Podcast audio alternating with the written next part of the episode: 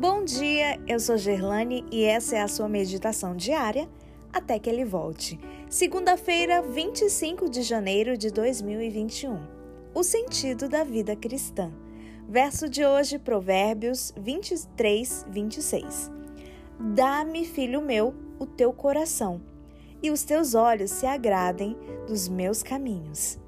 No século XVIII surgiu na França um movimento filosófico denominado Iluminismo, com o objetivo de mostrar que o homem podia contar consigo mesmo, dispensando qualquer interferência de Deus, de sua autoridade, desprezando os conceitos religiosos para distinguir entre o bem e o mal.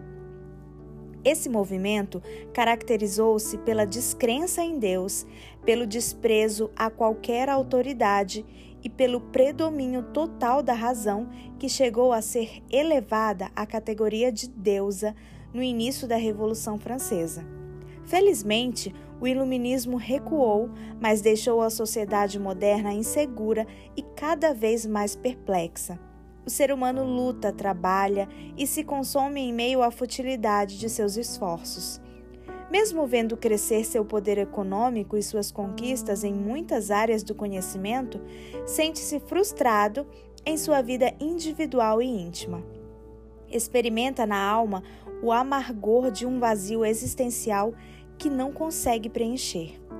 É uma vida que não lhe dá satisfação nem alegria.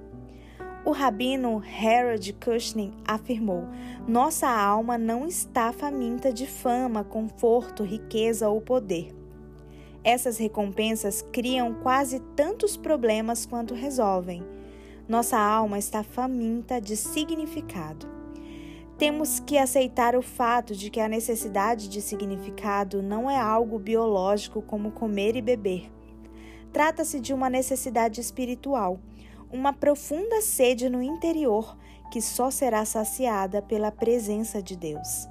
Somente Jesus pode dar significado, sentido, valor e alegria à vida. De acordo com o comentário bíblico adventista do sétimo dia, a certeza da aprovação de Deus promove a saúde física.